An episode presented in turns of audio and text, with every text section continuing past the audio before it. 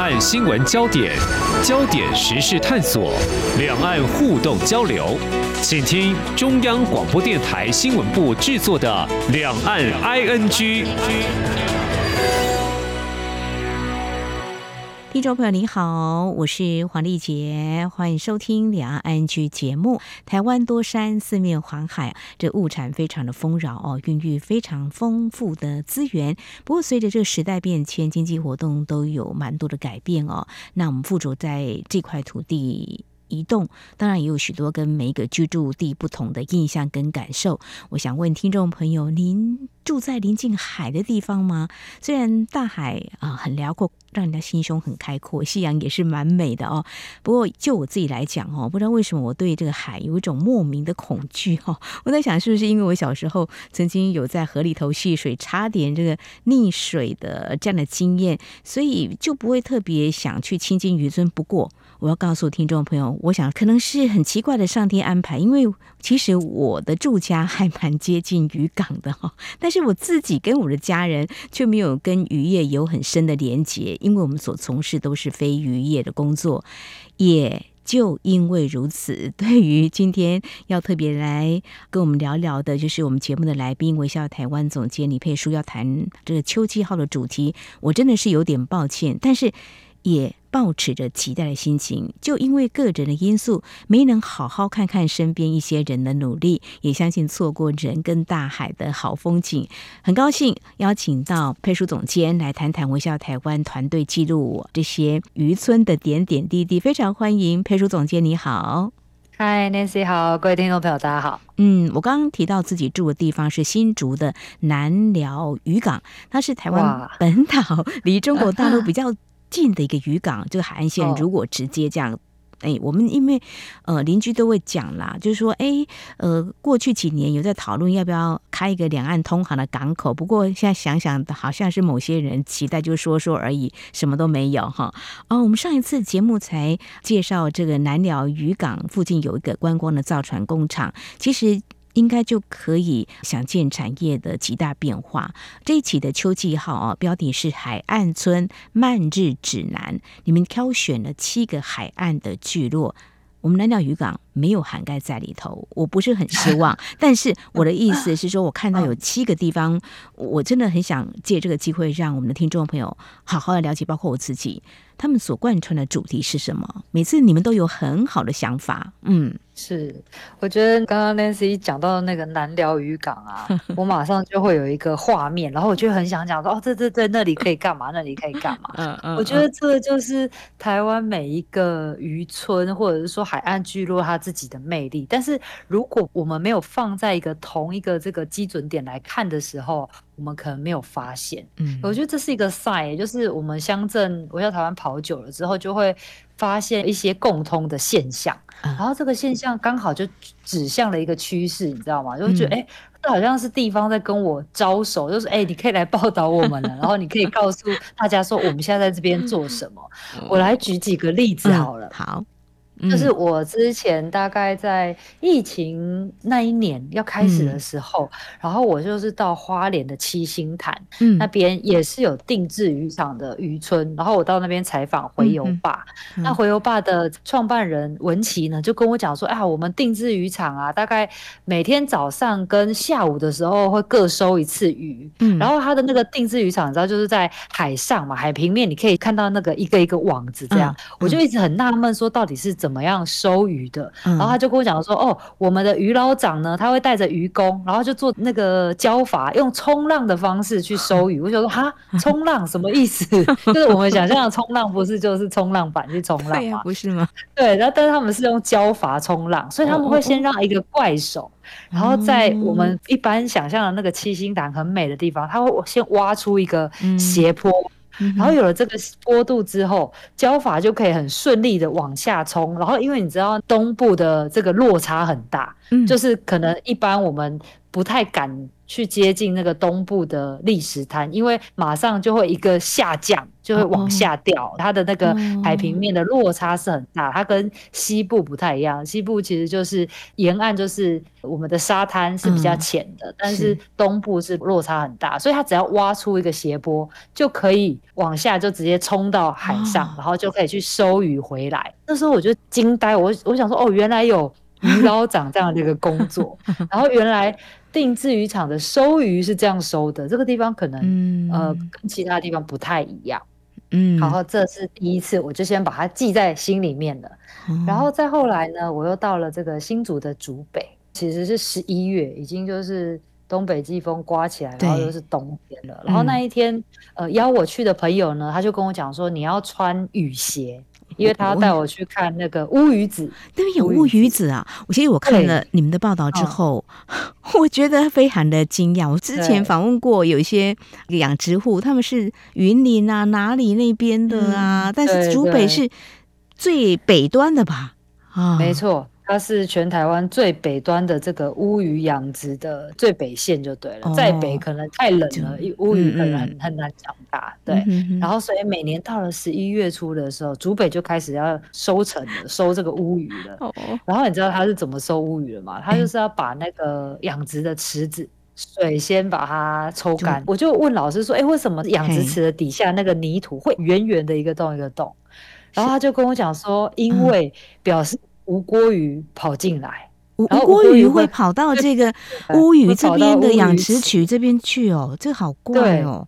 有时候呢，可能是刚好就是别的地方在养乌鱼，那可能就会流过来。哦、那有时候是那种白鹭鸶，你知道，它会去抓那个吴锅鱼、哦，然后嘴巴松了，就 跳下去了，跳下去，对，很好玩的。那个呃，渔民跟我说的。但是你知道，只要一看到一个洞一个洞，就知道说哦，这个是吴锅鱼的窝啦。所以如果那个洞太多，他们就会担心，因为表示吴锅鱼太多，有可能会影响到乌鱼的产。量哦，这样我还以为吴郭鱼他找错他的家，有可能是没有他，他繁殖能力很强，对，他可能会跟乌鱼抢食物。嗯、好，那重点的那次让我很惊艳的就是我在看那个乌鱼卸货，因为它可能水抽干了，然后就可以把乌鱼给抓上来，抓上来之后他就把它放到那个卡车里面要运回来做这个加工。嗯，然后呢，那时候我就想说我要拍到最精彩的画面，所以我就站在。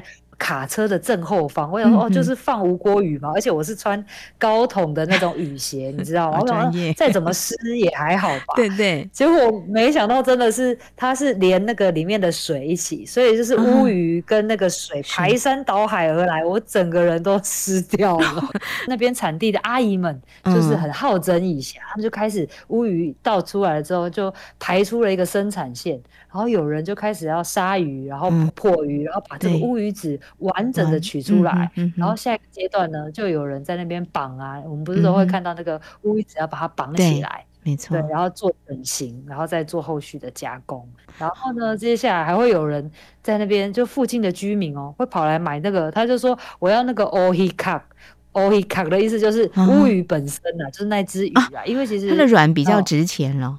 对对，所以你知道乌鱼很可怜哎、欸，它的卵被取出来，它的那个鱼被变成壳了。但是你知道，我觉得其实现在啊，厨师们跟产地的这些养殖的达人越来越懂得呃全鱼利用，因为过去你知道乌鱼就没有人要，因为如果把那个卵养的太肥美的时候，乌鱼本身的肉质是很柴的哦。他就不要把它养到那么成熟，哦、就是在乌鱼哎、欸、肉质还算不错，然后那个乌鱼子本身也还算 OK 的时候，哦、就是取得一个平衡的时候做采收，所以这样子乌鱼本身也可以吃，乌鱼子也还不错，很肥美，这样这也是他们的经验。所以这次的一个主题就是类似像这样子的，可能像我。住在竹北，可是我真的不知道有养这个乌鱼。像这样子发掘到一些可能有传统的一些产业还在，但加入的人倒是不多。但是会有一些人想要让这样一个传统产业生命力再继续永续下去，是这样子吗？对，没错，因为我们就发现说，哎、欸，其实我们虽然都讲渔村渔村，嗯、可是台湾虽然那么小，但是每个渔村有自己的文化，嗯，然后自己的饮食习惯，对，那甚至有自己的捕捞的方法，像我们刚刚提到的定制渔场有他自己的，嗯、然后养殖渔业有他自己的。那甚至还有其他的，其实我们都在这一刊里面想要一一的呈现给大家。嗯、那虽然你知道最有趣的是，我们真的一查才发现说啊，啊，台湾的渔村真的是太多了。你知道我们有三百六十八个乡镇，对不对？对，嗯。但是我们一百零五个，它都是靠海的。而且这一百零五个，因为靠海，所以其实都有他们自己的海岸聚落。然后呢，全台湾平均九到十公里就有一处渔港，哎，然后走一走就有一一个渔港哦。但是我们以前可能都是。没有去注意它，对，所以这次才想要透过这种海岸村慢日旅行、慢日的指南，告诉大家说，哎，其实台湾的这些海岸村非常的多元，他们有不同的渔业，然后呈现现在有不同的样貌，你可以。可以再重新去旅行它，然后体验我们真正属于海洋国家，而我们不是只是一个海岛国家，很有意思。海洋国家或是海岛国家，我看到总监呃，你特别有写的蛮让我深省的一些话。对呀、大家有没有去思索海洋或海岛国家？等一下来认识几个海岸聚落，来看看他们是怎么样来延续渔村的一个产业的。我们节目稍后来。串联文化，凝聚心意，广播让世界声息相通。您现在收听的是中央广播电台，我是蔡英文，祝 RTI 央广九十五周年快乐。这里是中央广播电台，听众朋友继续收听的节目《两岸居》。我们节目持续访问微笑台湾总监李佩书，带来啊秋季号的一个主题，就是我们要好好的来一个海岸村的巡礼。不过呢，刚才总监告诉我们说。有了一百零五个，但是呢，被这次秋季号所选进里头的有七个海岸聚落。那么，邀请听众朋友重新或试着来体验这个海派的生活哈。呃，在今天节目当中，我们首先第一个呢要来分享的是来谈台南七股。其实台南七股，我个人的一个印象就直接跟这个盐田就。画上等号，后来再去啊查一下资料，天呐，那就是几十年前的事情了，跟我小时候的记忆了。那比较新的话，就是除了盐田之外，大概就是二零零九年成立台江国家公园。那我在台江国家公园大概成立的初期吧，我有机会跟家人去找一位朋友，因为他就在台江国家公园担任秘书，然后我们就去找他，在那边看过得好不好。我印象比较深刻，到现在久久不会忘记，就是开车这样一路经过那整个腹地，哇，都是。看那个是余温嘛，然后就是看到台江原本是一些内海，但是都陆化成为湿地或余温。当然我也看到一些湿地了哈，所以这是一个蛮特别的台湾的第一座都市型的国家公园。但在这边呢，哎，这几年。比较特别的是，有在保护湿地，这是政府做的哈。但是年轻人来这里，就是延续渔村的生命力哈。你们特别去找到有几个年轻的脸孔，嗯，总监来告诉我们哈。我觉得不容易，因为我觉得捕鱼不管是。以前或现在，我真的是想象都还蛮辛苦的，但是还是有人做，什么样的工作都有人做，我就觉得这上天就是一个很巧妙的安排。你蛮适合做什么？有些人就是会拥抱大海。好，来介绍一下，有两个女生创立一个非常有意思的单位，叫做什么？股份鱼香。股份鱼香，对对对。哦他邀请在地的这些呃友善养殖的渔民可以一起入股，我觉得大家就是一个打团体战、打群架的概念，不要再呃单打独斗了。他们是在地的年轻人吗？这两位小女生？我觉得很有趣，我先介绍一下整个背景哈。嗯嗯，因为你知道我们对于养殖渔业，我不晓得 Nancy 自己觉得怎么样，或者说听众朋友听到养殖渔业有什么样的印象？嗯，但是你记不记得，因为早期啊，我们在做这个养殖的时候，内陆呃需要比较多的淡水养殖的话，就会需要抽地下水嘛。嗯，然后有时候又是高密度的养殖，所以呃，在更早期，我记得我小时候的时候，常常看到说，哦，那个掏抽地下水啊，海水倒灌啊，或者是说常常因为呃养殖密度太高，就会导致病变，那导致我们的渔民都没有收获这样子。嗯但是现在的养殖科技真的已经完全不一样了，所以这也是我们为什么要去报道它，然后介绍大家重新走入渔村、走入产地，因为你会对于这些产业有不一样新的认识跟了解。那台南七股是这样子的，就是它很特别的是，它是以友善的养殖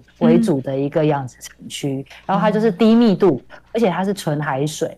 所以我觉得以这样的一个养殖环境的话，其实在市场上就是相当特别的。哎、欸，真的耶，因为很。多时候家里面就说：“哎，你买那个鱼是养殖的还是那个嗨鱼哈？”对，好像就会就觉得它养殖的不好这样。对对对对，他觉得嗨鱼比较有价值。对，但是像七股就很特别，它一样是海水养殖，而且因为它附近其实是没有工业跟民生废水的，然后加上因为那个地方没有大规模的开发，嗯，所以它的生态多样性很好。然后再加上刚刚 Nancy 有提到，附近又是什么台江国家公园，对，然后又是黑面琵。鳍的保护区，没错，所以你就可以知道说，哎，这边养出来的鱼真的是不会太差。嗯、那所以，呃，这两个女生她原本就是在成大念书，嗯，然后那时候就发现说，哎，就一几个国家的这个计划，嗯，呃，一些单位的计划，让他们进到在地之后，就发现说，哎，让他们完全有了对这个养殖业完全不一样的印象。那他就觉得这些渔民很辛苦啊，他们不会自己讲故事，然后甚至说他们不会自己做行销，那他们的好的东西就没有办法卖到好的价格。所以他那时候成立的初心就是想要从食鱼教育发展到现在的鱼温的体验活动，然后帮这些在地的小渔民可以卖他们自己的水产。所以后来就有了这个股份鱼乡，大家都可以一起来入股，那每个人都是他们的伙伴。然后你知道他们现在就是，譬如说有养蚵的啊，养虾的啊，然后养丝目鱼的。然后另外还有养鳗鱼的，我记得都有，就是大家把它 Q 这会，它都在一起。所以你一个订单过去，你可以买到七股所有渔民他们的渔获、他们的水产，而且都是用呃养殖很好的友善的方式，让你买到这些新鲜的渔获。那另外当然就是你可以参加他们的旅行。那我这次的体验很特别，嗯，你可以去看他们怎么去。捕鱼吗？呃，抓虾吗？是这样子吗？去体验，没错，没错，没错。你知道他们连那个卡车都是新的，然后那个座位就是让你觉得很。天然，但是又很舒服，就是你可以坐在那个卡车上，他就把你载到余温去，然后余温，你知道年轻人现在也都把它打理得干干净净的，不像我们过去对于那种哦，好像余温啊产地就有一种味道，那个味道很浓的感觉，没有没有没有，就是真的是年轻人他们做事就是非常的干净利落，然后把环境打理得很好，让大家去那边体验的时候都会有一个很舒适的场域，然后把你载到这个余温之后，就会让你坐在那个。地白呀，筏。上面，嗯嗯，对对对，但是是比较大的，因为他们是开发给观光客使用的，嗯哼，然后坐上去之后，你要戴那个斗笠，然后穿救生衣，所以一切都是很安全的。然后他就把你载出去，载出去之后，你就会呃到那个他们养科的地方，嗯，然后你知道我第一次把那个一串成熟的科要拉起来的时候，对，那是超级重的哎，哦，你就会知道说哇，这些科农真的是不容易啊，然后你会知道说。蚵到底是怎么来的？棵苗，然后要怎么样把它养成一个蚵？嗯、然后最后棵要收成的时候，它的重量是怎么样？然后最后呢，还可以到他们的这个厨房，就是在地有一个三合院，做了一个火炭厨房，嗯、可以吃一顿在地的这个风土的食材料理。嗯嗯嗯，总监啊、呃，分享自己的体验，让我也真的蛮心动。这两个女生真的好有想法。而且他们要把这些渔民他们辛苦养殖的一些渔获啊、渔产呐、啊、海产之类的，能够行销出去。我觉得我会连接到像我们家小时候就是种稻子的了，就觉得只是知道辛勤的耕种，可是要怎么行销都不知道。嗯、呃，当年轻人会。把这个故事给说好，这个是一个让你亲自来看看这边到底孕育了什么样的资源，呃让大家跟这块土地会更为的贴近哦。所以现在在这个地方就是呃有导览观光是吗？对，没错没错，他这边可以报名，他、哦、有各式各样的活动跟体验行程，嗯、然后他们也跟学校做配合，所以。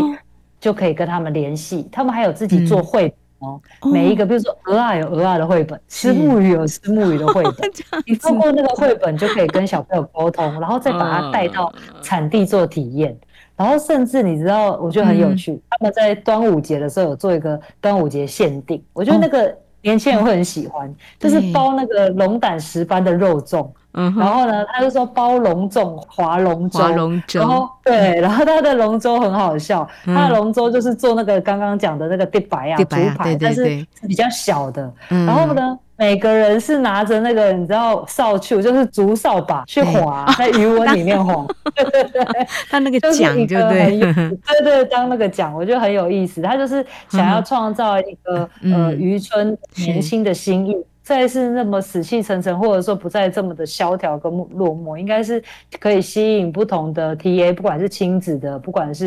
学校的，或者是年轻人，都可以来渔村看看。嗯，真的很有在地特色哦，我觉得蛮好的，跟学校做很深的连结，那也带动当地的产业，就渔业的发展嘛，哈。不管你透过观光旅游，或者说学校的这个户外的教学，都可以来这边，让可能一般渔村人是稀稀落落少的，但是呢，你重新再回到这个地方来。不管你动机是如何，但是你就走进了这个地方，真的会让这个地方更有生气。那 我觉得两位学生呢，真的是啊、太有这个啊、在地创生的一个想法了哈。这是在七股。那稍后呢，节目后半阶段还有点时间，我们再来谈另外一个地方。我们要拉到这个北台湾的进山。好，我们节目稍后回来。一起听台湾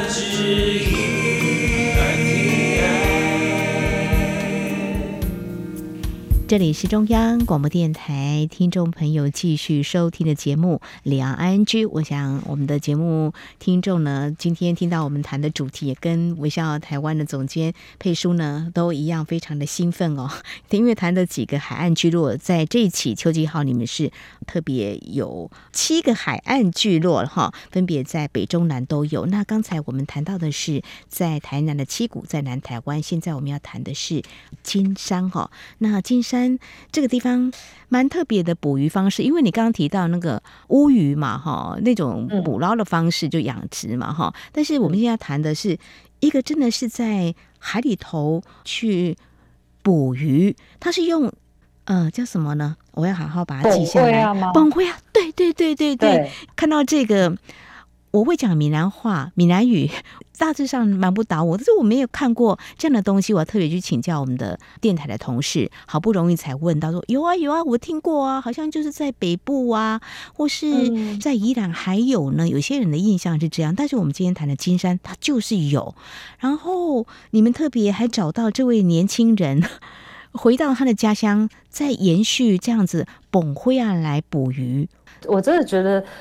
金山真的是一个宝地，怎么说？因为你知道，我们介绍金山，你要谈可以谈它的面相都不一样。嗯，像比如说，我们过去在介绍金山，一定会提到它的温泉。所以你看，我们现在秋冬又快到了，就可以准备来去金山泡温泉。嗯，然后金山因为有山又有海。所以像你看，它就有这个可以种地瓜，而且它种的地瓜就是跟其他地方特别不一样。嗯，然后它海的部分呢，因为它有一个地方叫做黄港，这个黄港呢，就是我们刚刚讲的本灰啊，一个很重要的渔业文化留存的据点。这个本灰啊，到底是什么？